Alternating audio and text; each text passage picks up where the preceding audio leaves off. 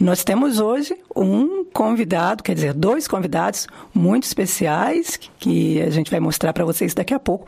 Uma entrevista feita com Eliseu Lopes, Guarani Kaiowá, um líder dos Kaiowás no Mato Grosso do Sul, que vai contar para a gente sobre a luta deles acompanhado do Flávio Machado, do CIMI, Conselho Missionário Conselho Indigenista Missionário, né? Mas essa entrevista a gente mostra daqui a pouquinho.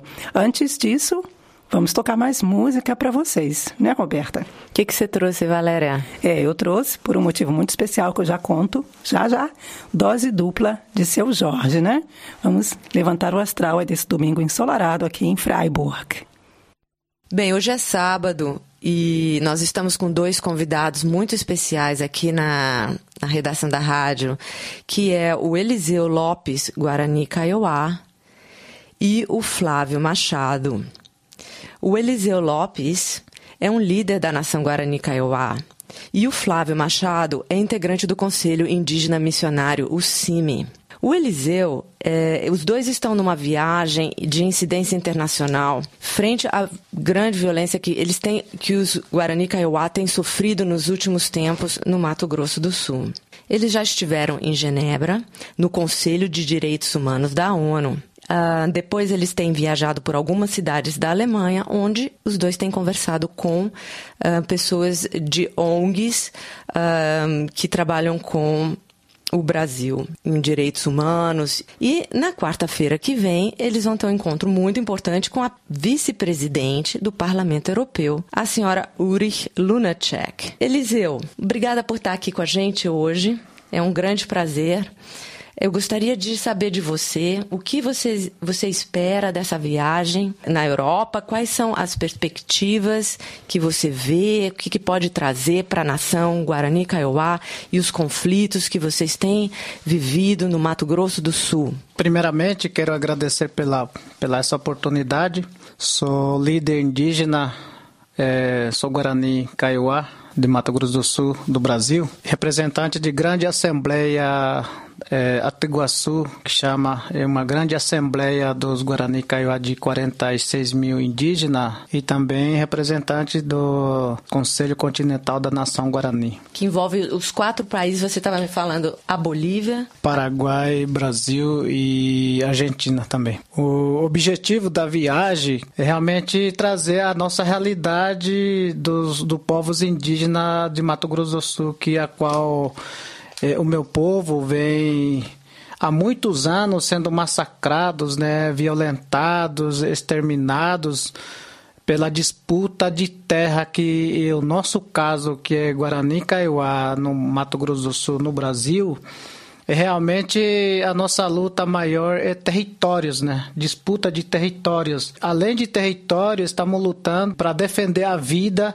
e também para que tenha justiça, né? Então, é, três coisas principais que estamos realmente trazendo na Europa para que realmente seja pressionados é, é, o Brasil, o governo do Brasil, para que resolvesse para nós de uma vez por toda essa nossa luta aqui, a qual é uma luta de, de muito derramamento de sangue por conta de disputa de, de terra.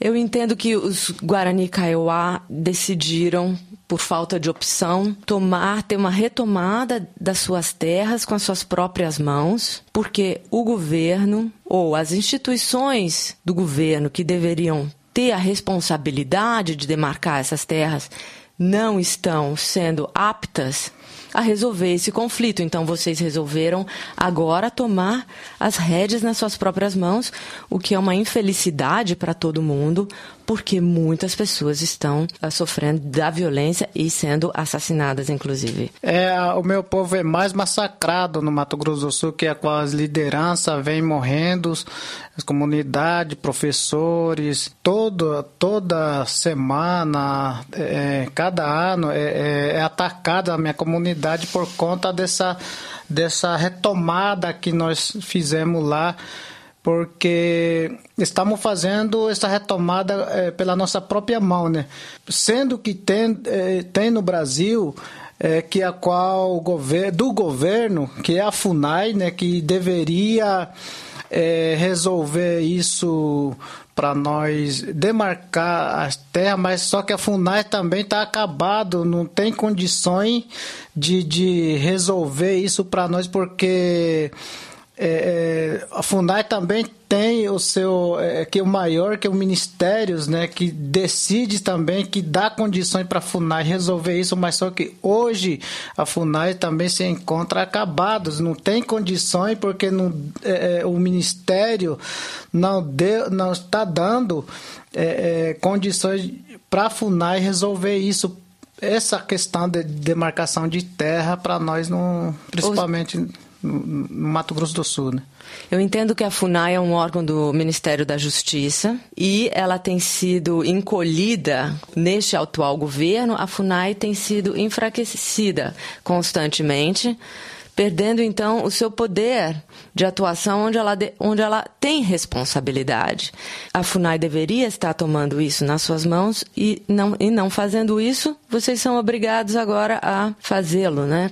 É, por isso que estamos é, pedindo para fortalecer a, a Fundais, né, para continuar resolvendo para nós esse, essa nossa nossa luta, principalmente da questão de demarcação de terras, né, porque se a FUNAI não ter condições, é, vai continuar sempre esse, essa, essa ataque, essa luta, né? Porque não vai resolver para nós, né? Então, nós queremos, os Guarani Kaiowá, tanto os indígenas no Brasil, queremos que eh, o Ministério, o Ministro da Justiça dê condições para a FUNAI resolver isso para nós, né? Eliseu, conta alguma atuação importante da FUNAI, se houve alguma.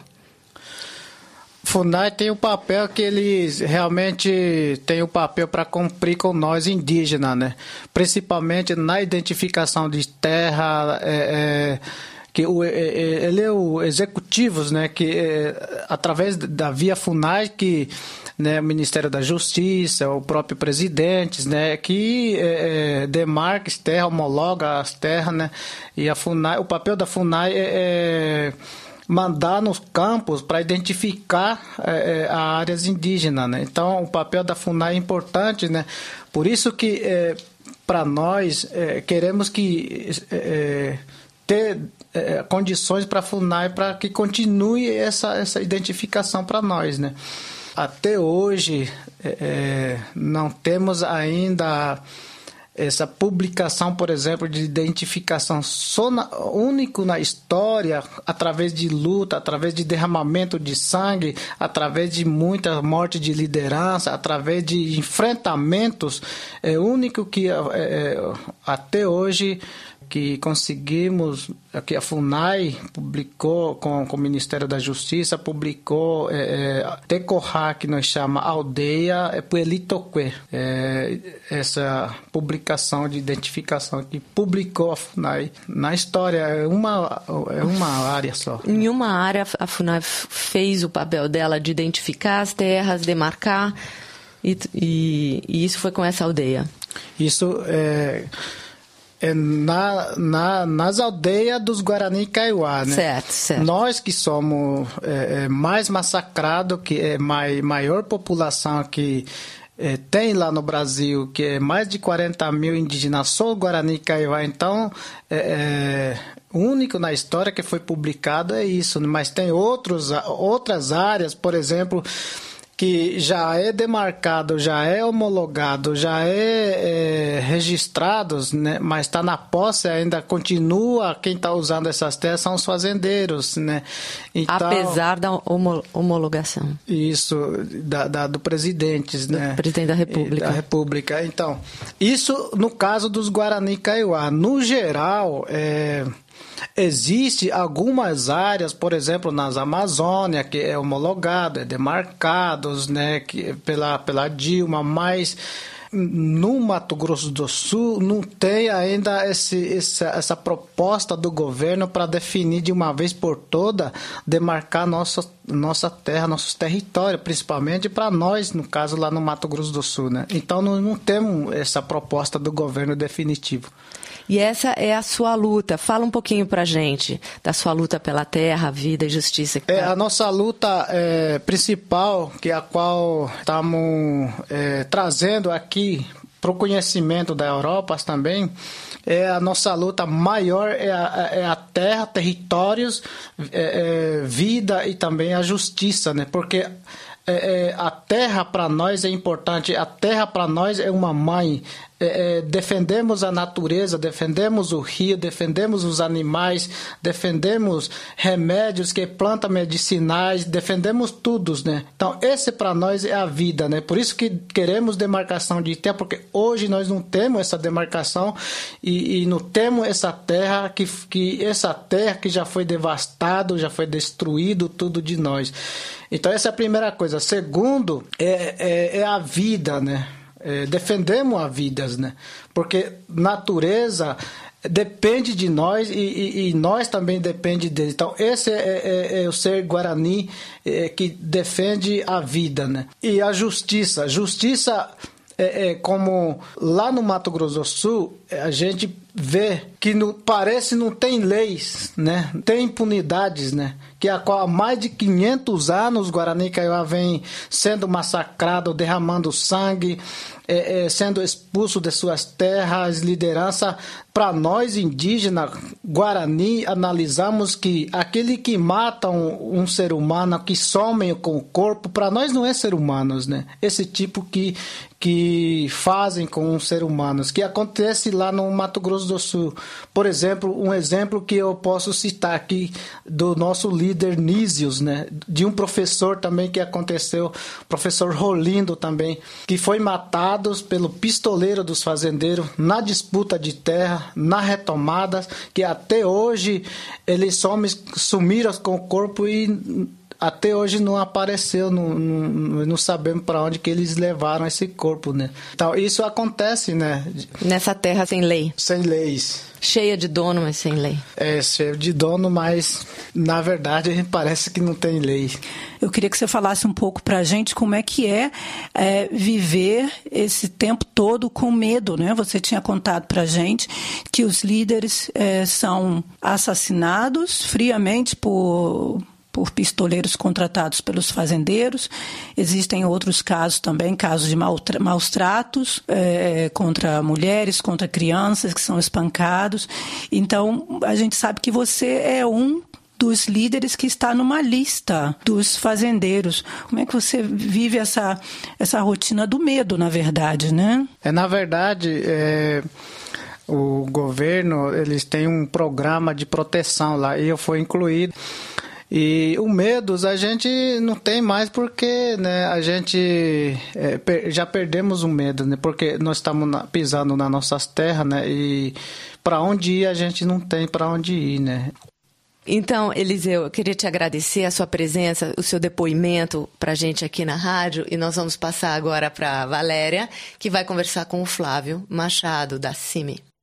O Eliseu Lopes Guarani Kaiowá está acompanhado pelo Flávio Machado, do Conselho Indigenista Missionário CIMI.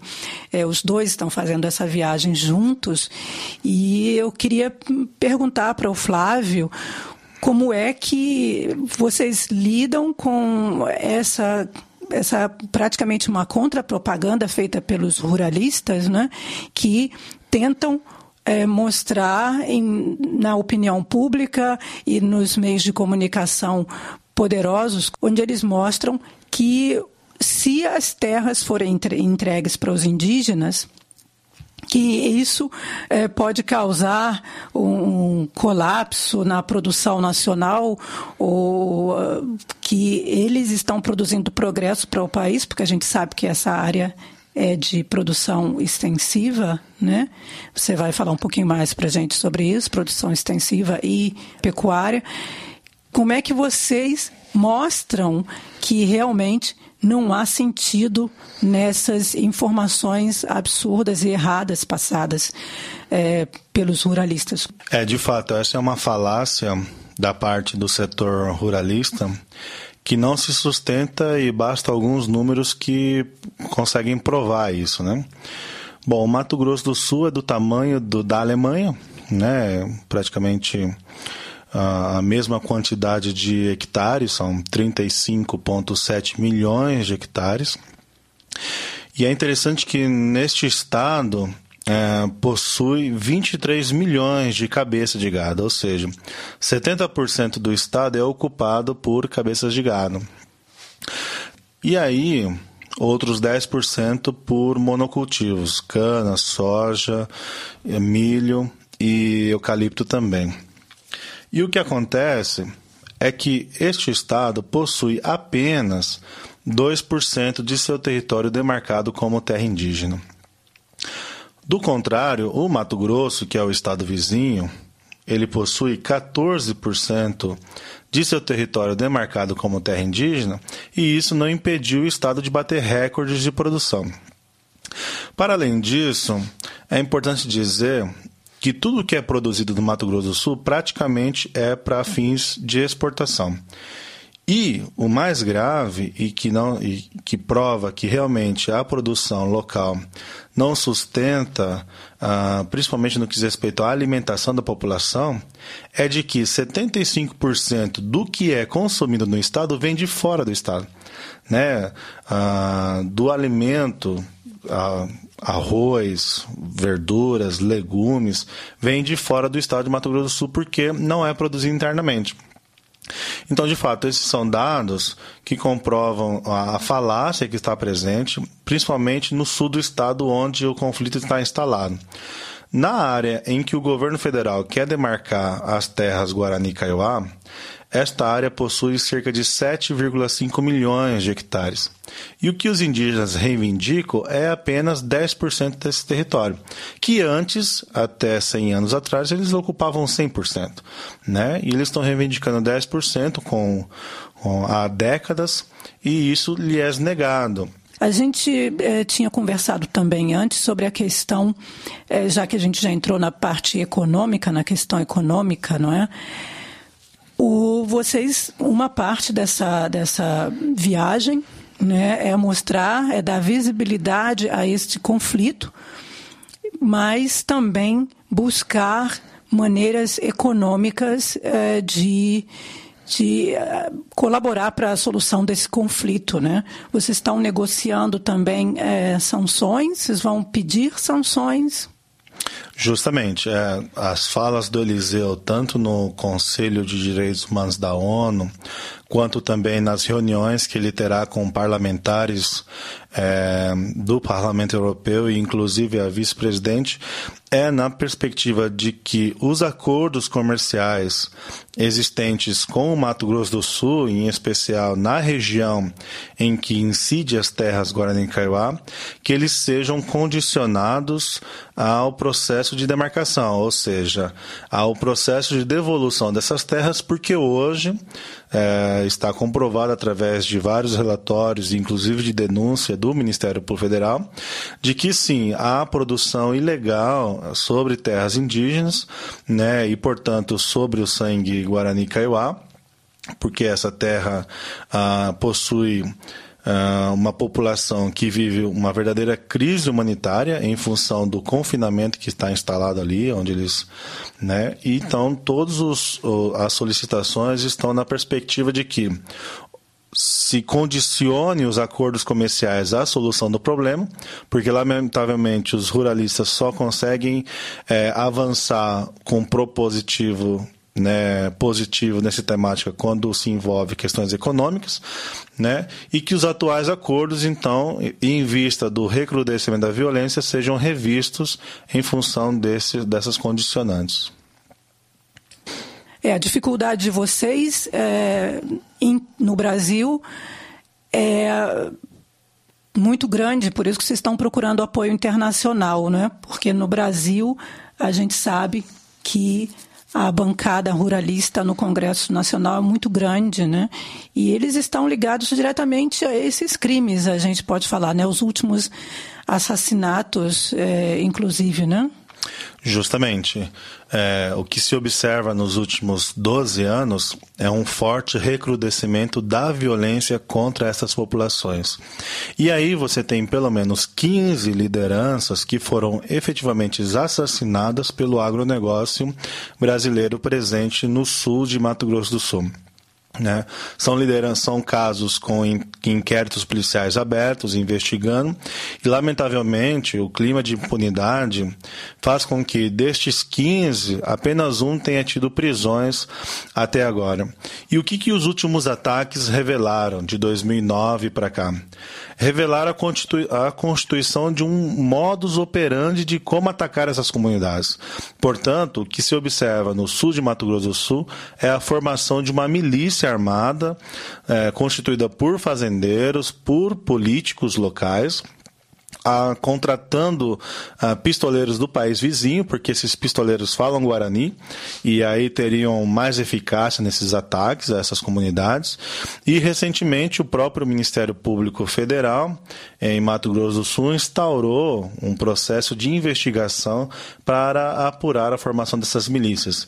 Então é um processo que atualmente corre é, na Justiça do Estado e que revela ah, como se dá então, eles se reúnem num espaço próprio deles, muitas vezes um sindicato rural, é, definem as estratégias de como fazer esses ataques, aonde a comunidade está, qual o tamanho do grupo, de quantas pessoas eles precisam, se armam com munições e armas compradas ilegalmente no país vizinho, até porque a fronteira é seca, então acesso a, essas, a esses armamentos é muito fácil.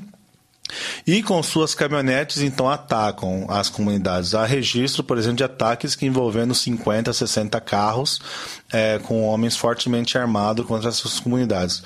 Nos últimos dois meses, houve então esse ataque do Marangatu, em que a, a, o Simeão Vilhalva foi assassinado, né?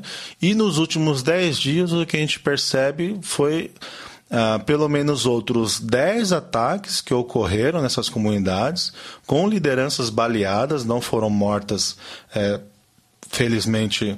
É, não foram mortas, mas a nossa preocupação é de que essa violência, a partir de agora, ela tende a se agravar ainda mais, uma vez em que essas comunidades, diante da crise que elas vivem, é, estão decididas a retomar o seu território. Mas a gente sabe que essa é a única maneira, a única maneira que os índios têm, que os indígenas é, Guarani Kaiowá têm de voltar às suas terras originais, às suas terras tradicionais, né?